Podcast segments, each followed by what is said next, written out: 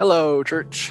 My name is Jed. Uh, I will be reading from First Thessalonians 3 1 through 13 this morning, afternoon, evening, night, whenever you are watching this, if you are watching this. So, uh, yeah, go ahead, grab your Bibles, and let's uh, read the word together. So, First Thessalonian 3 1 through 13. Therefore, when we could bear it no longer, we were willing to be left behind at Athens alone. We sent Timothy, our brother and God's co worker in the gospel of Christ, to establish and exhort you in your faith. That no one be moved by these afflictions, for you yourselves know that we are destined for this. For when we were with you, we kept telling you beforehand that we were to suffer affliction just as it has come to pass, and just as you know. For this reason, when I could bear it no longer, I sent to learn about your faith, for fear that somehow the tempter had tempted you, and our labor would be in vain. But now that Timothy has come to us from you, and has brought us the good news of your faith and love, and reported that you always remember us kindly and long to see us, as we long to see you, for this reason, brothers, in all our distress and affliction, we have been comforted about you through your faith. For now we live, if you are standing fast in the Lord. For what thanksgiving can we return to God for you, for all the joy that we feel for your sake before our God, as we pray most earnestly night and day that we may see you face to face and supply what is lacking in your faith. Now may our God and Father Himself and our Lord Jesus direct our way to you, and may the Lord make you increase and abound in love for one another and for all as we do for you, so that He may establish your hearts blameless in holiness before our God and Father at becoming of our Lord Jesus with all his saints. So, after reading this passage, we can understand that being a believer in Christ is not easy, especially for the Thessalonian church.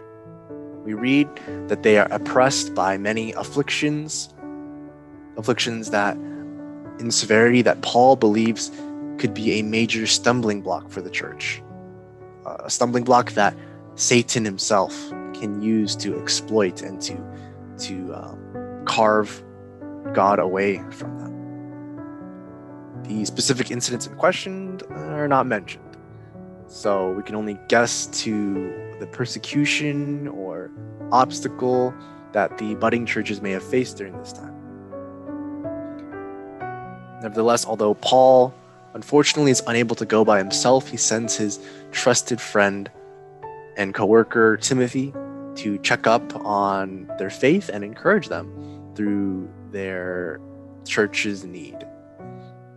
To the relief and joy of Paul, Timothy reported that the church of Thessalonica were standing strong in their faith with the help and encouragement of both Paul and Timothy.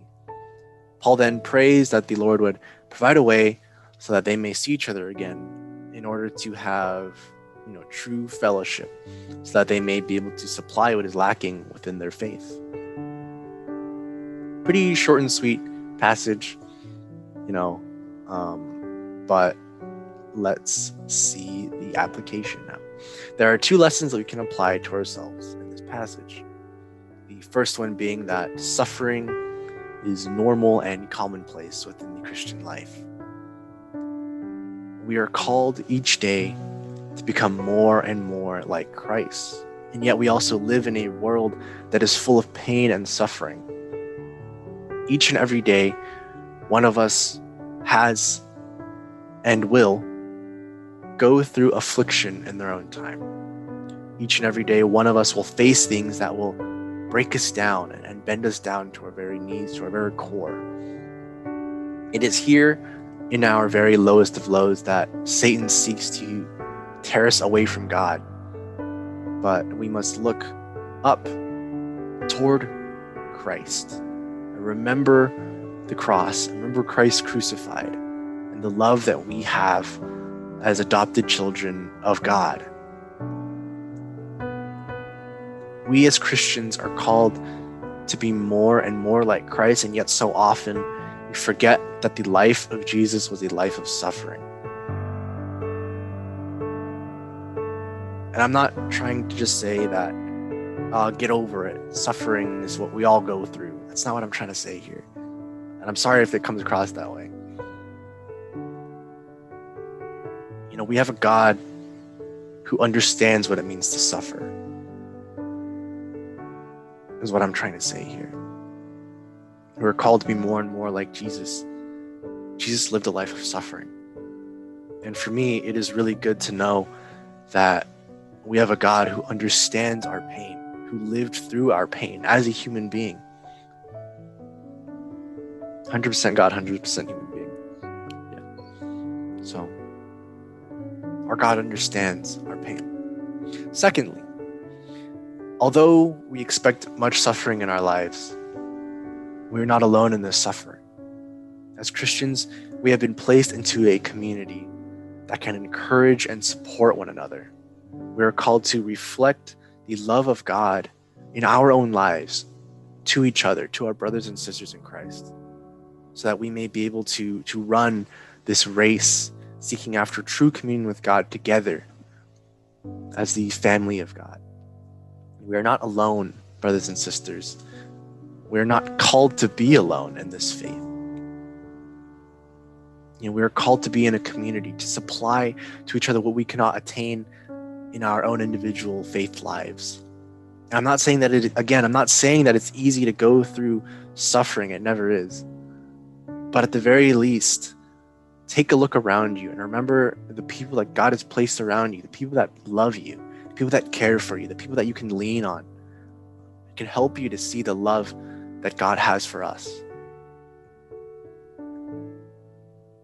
So, yeah.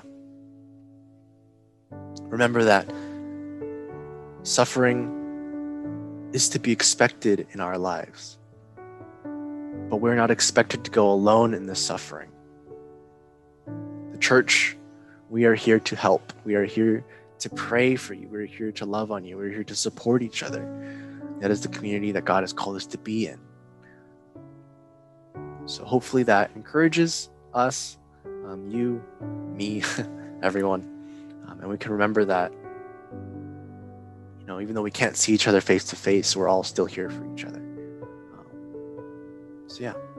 Thanks so much for taking time to listen. Um, and I hope you have a, a good day wherever you are. Bye bye.